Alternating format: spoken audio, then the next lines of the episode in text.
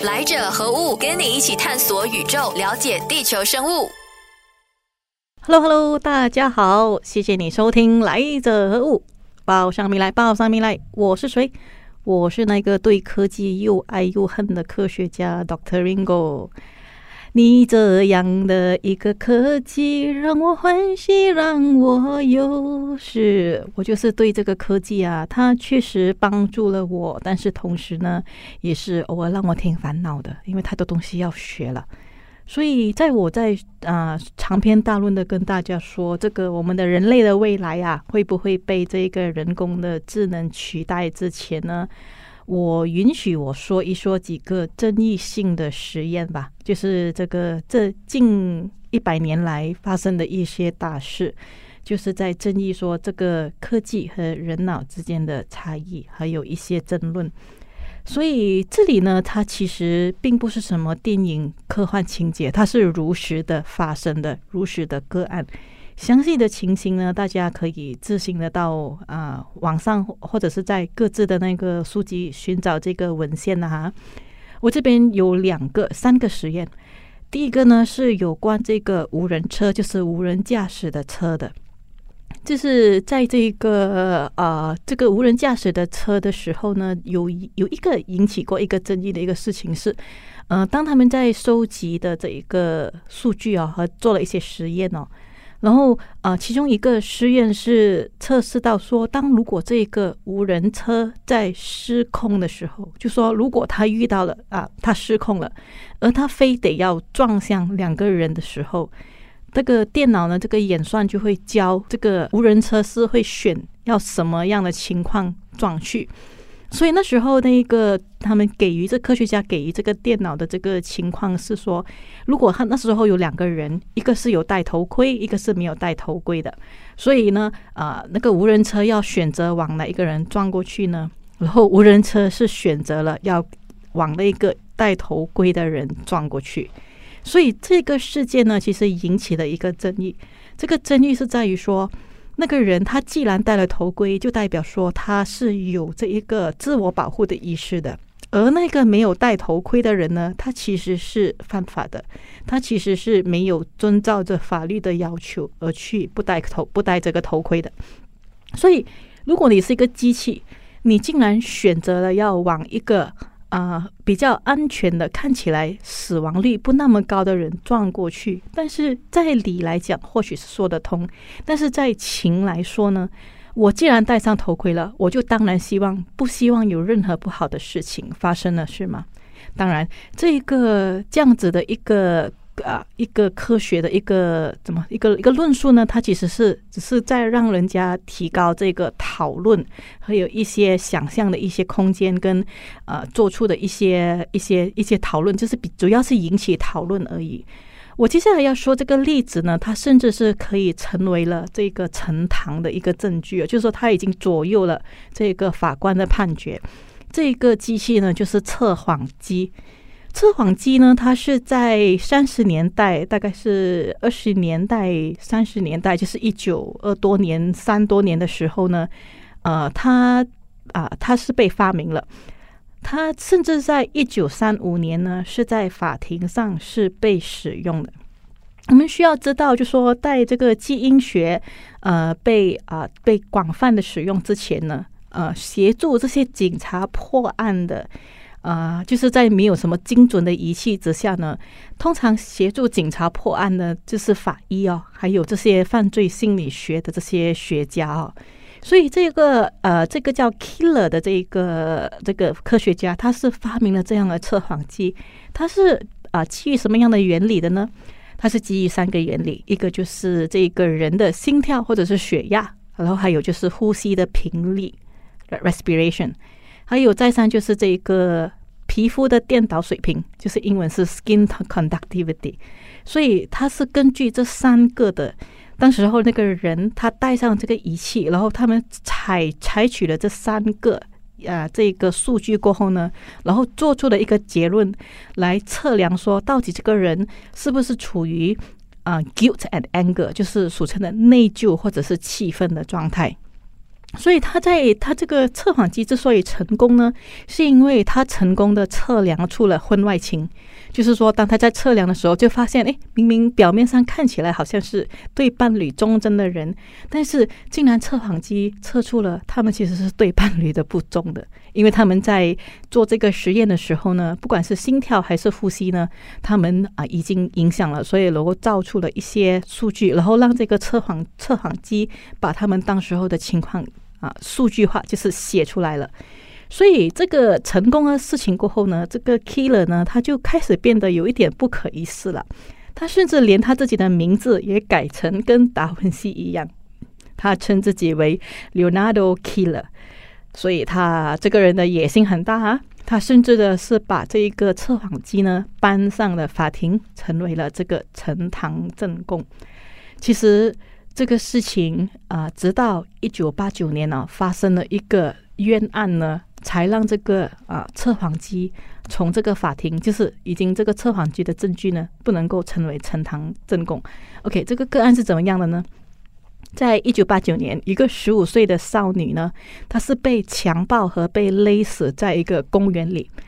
而她当时候的同学啊，同班同学啊，叫 Jeffrey。Descovis 的这个人呢，那时候被啊怀疑是嫌犯了，因为他没有他提供不到这个不在场的证据，而且他在这个就是这个 Jeffrey 啊，他他在事后呢，他就不断出现在这个少女的葬礼上啊，所以他家人就开始怀疑了，诶，这个人怎么样？这么为什么这样频频出现在这里呢？虽然那时候有有一些证明说啊，他那时候 Jeffrey 可能是冤枉的，但是就是因为他的测谎机三次都不过关，所以警察呢还是把他关进了牢房里。呃，一直到二零零六年，有一个警察愿意给他翻案，所以那个警察呢，他就是用这一个加害人的这个 DNA 啊，就是在这一个电脑上面呢做出了一些搜寻呢，他才发现当时候。是啊，这个就是强暴和这个勒死的这一个。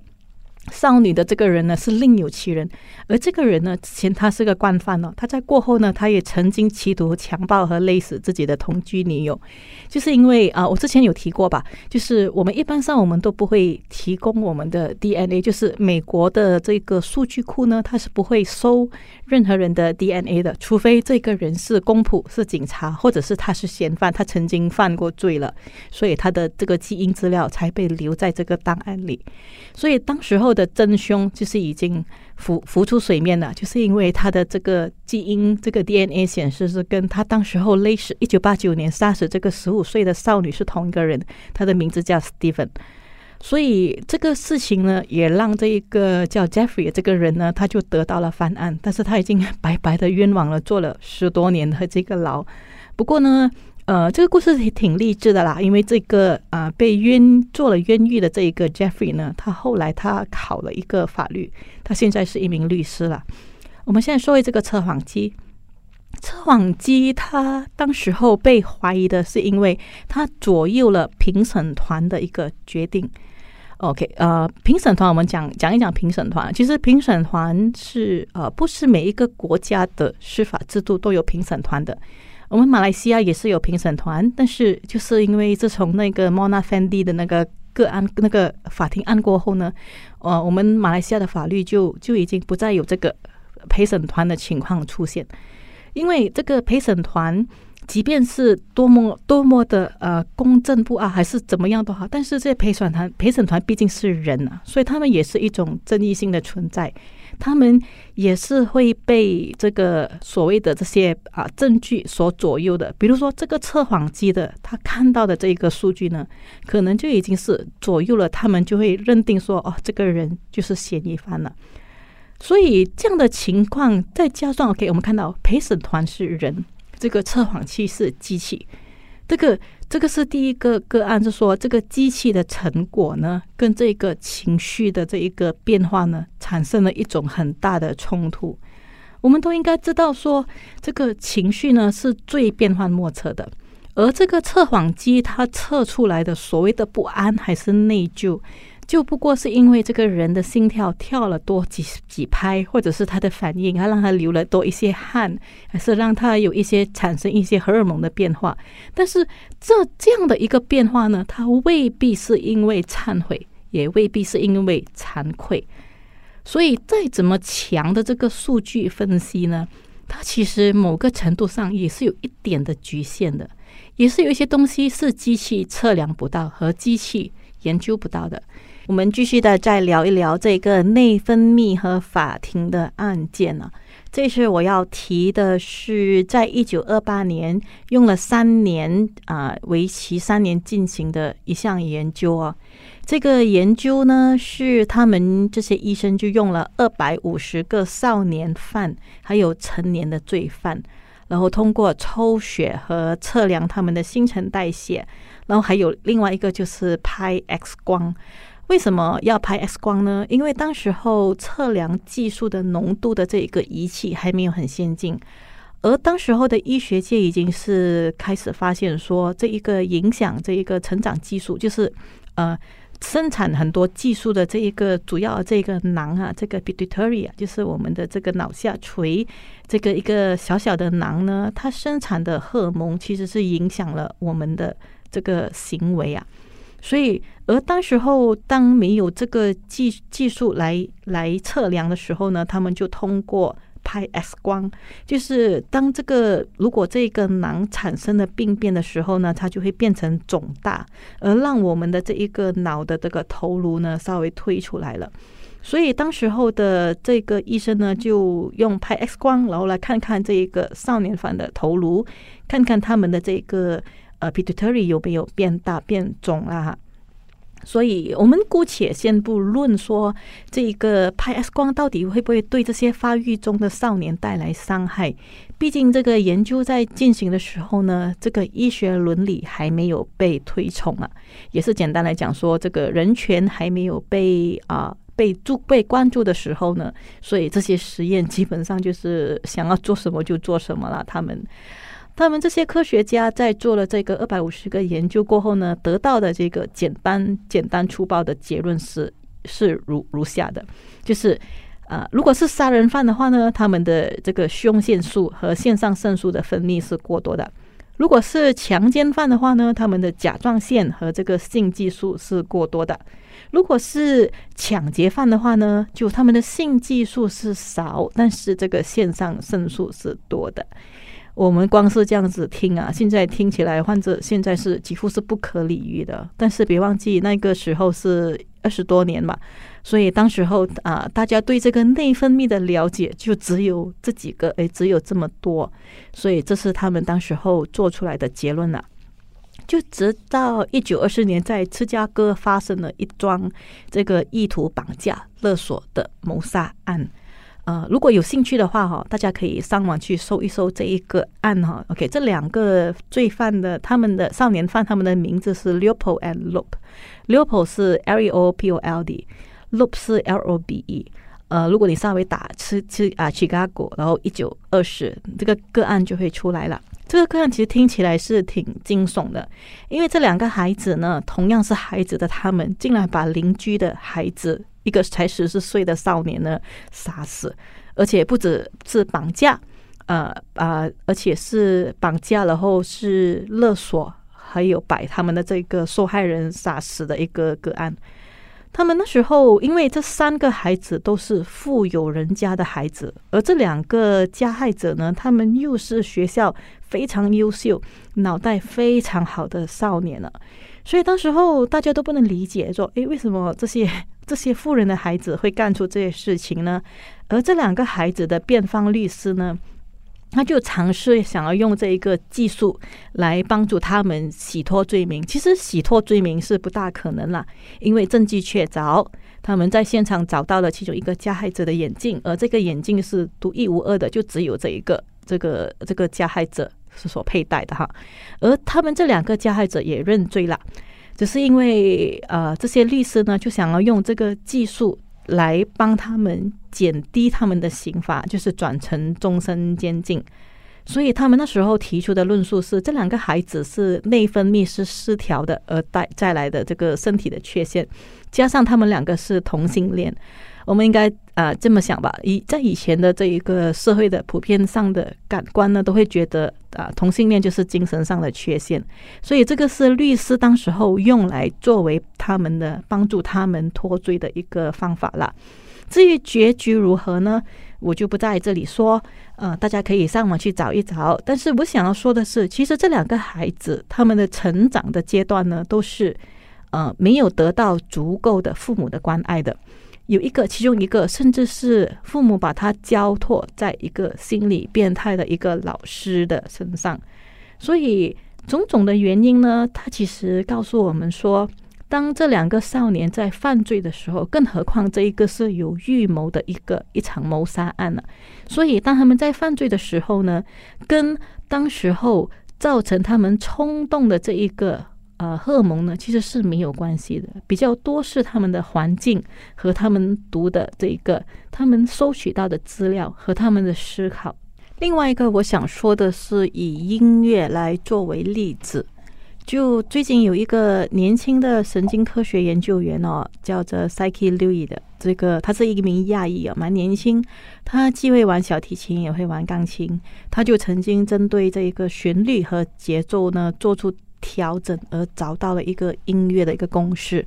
他就说，嗯，如果这个设计的就是用电脑编出来这个音乐呢，如果太跟着那一个 formula 的走向的话呢，它其实是沉闷的。但是如果过于的跳脱，就是已经跳出这一个呃 formula 呢，它就成为了一个杂乱无章的噪音。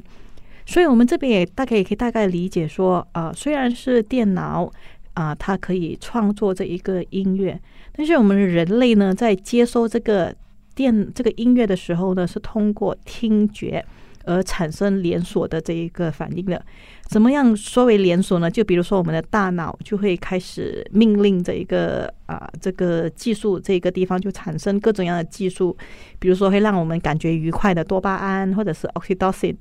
然后也有最近也有一些研究说明说，其实我们的皮肤也是会对这个音乐有起着一个反应的。就比如说吧，我们听到一些好听的音乐的时候呢。不管是声音还声音的演唱，还是一些音乐乐奏的乐器，我们听到呢，我们会觉得鸡皮疙瘩。所以这样子说，其实生物的操作呢，它不是单元的，它也绝对不是像刚才所说的一开一关 on and off 的这个状况，它其实更像是一个网状而互相的影响的。就比如说，我们人把这些音乐听进去了，我们会产生怎样的反应？跟这个电脑，对，虽然制作的是这个电脑，但是它如果能够让我们带来这种频率的话呢，我们还是可以产生这样子的一个频率的。但是人和电脑始终是有一点点的差别的。比如说，你现在听到的是我的声音，其实这个声音已经是被电脑处理过，它跟这个现实或许是有一点落差。当有一天你见到我了，我们面对面了，我在跟你说话的时候，你或许会听，会认得出啊，这个声音是属于这个人的。但是始终呢，还是有一点很细微的变化呢，你也是依然可以听得出来的。我之前有一点呃，开始有一点不是很理解的，可是现在呢，我开始有一点点理解的是说，这一个接收和释放的这一个。这些符号啊，还是这些资讯啊，或者是这些频率啊，它其实是一种双向的交流的，它是互动的。比如说，我们当我们在听演奏的时候，这个演奏家本身呢，他同时也在感受着我们。就比如说，我们的任何的反应，那个演奏家其实也是感受得到的。我们到底有没有投入，还是我们到底听了有没有感动，我们有没有开心，也会让这个演奏家呢产生一种情绪。所以，这个产生的这个彼此之间的那个连接呢，才是这个电脑做不到的事情。呃，下一个单元我会再跟大家的去解释这一个，就是所谓的双向的这个资讯传达和被接收之间的两个两者之间的一种啊交流跟一种互动的关系。在我诉说了蛮多这种科技失败的一些个案，我想问的是，大家请问现在还相信科技吗？你们还觉得科技到底是来倒米的，还是来帮忙的吗？啊，其实科技也是有帮我们很大很大的忙啦。刚才我只是提到的是三个个案而已啦。真正的科技呢，我们还是有用到的。就比如说远的不说，我就说平时我们在研究的时候用到的一些方法吧。比如说我们在做着一些定性的研究，我们收集了啊这些大量的记录，还有这个嗯海量的这些数据的时候呢。呃，人脑呢是没有办法记得那么多啦，机器呢它就会帮助我们收纳、储存，然后帮助我们好像加了好多好多个脑袋一样的存在。而如果我们在做着定量的研究的时候呢，这些科技呢它就在帮助我们做分析，比如说帮助我们做逐字，还是帮助我们整理一些冗长的一些访谈内容。然后，或者是帮助我们去在啊寻找，还是找回我们要找的东西。但是呢，这些科技他们有偶尔也是有不足的。比如说，我们就曾经发生了在手术室里，这个机器手啊，机器手手臂它错误估估算而切切错了病人血管的事情。我们也有发生了，比如说一些科技突然间出了一些状况，而我们辛辛苦苦录的一些音，还是辛辛苦苦录来的一些东西呢？诶，突然间会不见掉，然后找不回。所以这些都是嗯，科技在帮助我们的时候，同时也给我们带来的一点点的烦恼啦。但是无可厚非的是，不管是在做分析还是做分类呢，我们还是需要这些科技的帮忙的。呃，其实我们看。啊，讲讲我们深一点的来看这个事情啊，我们在跟这个电脑之间也是在做着一种交流的，不是吗？很多人可能没有为意啊，就是不以为意。其实我们在啊用着这科技的当儿呢，其实我们也在训练着这些电脑，训练着科技。就拿一些最近很很出名的例子吧。就比如说，呃，有一些啊，就是发明了一些聊天的网网件啊，聊聊天的软件，聊天的对象，你会发现说，呃，一开始的时候聊天的内容是很枯燥的，但是这样子聊开了，聊开了，然后当这个电脑它吸取的这个资料越来越多的时候呢，它好像就变得听懂了我们的语文了。再说，比如说翻译吧。翻译一开始，比如说我们用的这个软件翻译的时候呢，我们就发现说，哎，我我家里那个念小学的的的字字额比这一个电脑翻译他翻的还好。但是这个电脑在经过这个训练了过后呢，你会发现说，他们懂的东西越来越多，他们犯的错就会越来越少了。而这些，比如说他们这个电脑呢，同时被训练的呢，包括他们找对的关键词、标准的答案，或者是帮助我们筛选，帮助我们筛掉一些他觉得不关系的东西。这些都是电脑在经过我们的训练情况底下，经过演算而推出来的，得到的一种这样的产品。这样子说穿了，其实电脑跟我们的韩国天团的练习生是一样的，是吧？不管是你的风格啊、唱腔啊、舞步啊，都是已经是被定下来了，都是已经有一个格式，大家跟着这一个模式去跳啊、去演啊，就就一样了。但是这个电脑又比人好哦，电脑不像人啊，电脑不会叛逆，电脑不会感觉到压力。电脑呢也不会找什么要麻醉自己啊，还是伤害别人啊？即便是电脑有病毒，也是人类给的，给发的这个病毒。所以电脑基本上就是呆呆的、乖乖的，就在那边听你的指令，然后帮你在处理数据，这样如此而已。这个也是我在上个单元提到的，这个人与人之间的双向交流是电脑做不到的，因为这种。交流呢，其实是两个生物之间的那个情感的建立，是这个科技在某个程度上呢，它或许帮助我们增加了我们发表的这个平台呀。就比如说以前古希腊的人呐，他们只能够通过社区的广场啊，已经设好的某个舞台，就站上去那个舞台演讲，讲讲述自己的伟论。之余呢，基本上是没有什么。平台可以发表了。但是你看一看现在这个时代，几乎是每个人呢都可以有自己的一个空间，还是隔着这个屏幕呢都可以发表自己的论述，或者是通过一个小小的屏幕，你就可以发表洋洋洒洒的写一大堆的这个内容，是吧？但是这个内容始终是内容，我们还是有需要到这个观众来啊听我们到底陈述一个怎样的东西，这个就是交流。疫情发生的时候呢，其实某个程度上已经把人与人都隔开了。比如说，我们通过屏幕教学，我们通过屏幕啊去跟学生交流，还是通过屏幕去学习，这个事情呢，让我一些用惯传统模式上课的朋友呢，会觉得有一点不能够接受的。我就拿我自己的经验来说吧。一开始的时候呢，我也是不大能够接受，说我对着一个一片黑色的屏幕，啊，因为那时候我们还不可以啊，因为每个人的这一个。网络的这个流量的关系，所以有些是不可以开 video 的。一开了 video 过后呢，我们它就会断线。所以一般上我们都是允许啊，学生就这样子关着自己的 video，然后这样子来听我们上课。所以在这样子情况底下，一些老师就会觉得很不适合，很很很不不适应，就觉得说，哎，我看不到这个学生的表情，我也不知道要怎么样子的去跟这个学生做交流。所以后来就延伸了很多，包括我自己也也在跑去在想，也是一些方法，然后让这个教学变得创意一点，然后让这一个呃，让这个互动，就是我跟学生之间的互动，能够增加多一点。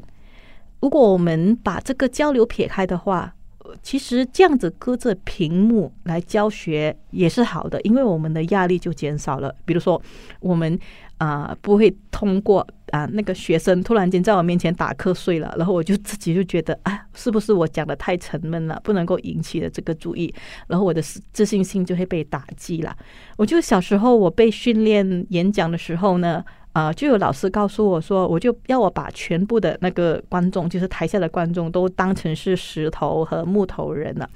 但是因为那时候我我的我我是大近视啊，我的近视蛮深的，所以我采取的方法是我把眼镜摘下来，我脱下眼镜，然后对着就是蒙蒙的情况底下来演讲，是它能够某个程度上能够让我跨越这个 s 啊啊 stage fright，就是让我不害怕这个情况。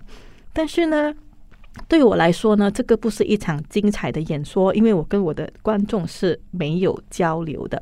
所以。我们在想回的是通过屏幕去跟人家交流啊，其实很多方法可以达到这个互动的，比如说留言，留言其实也是可以达到这个互动的效果。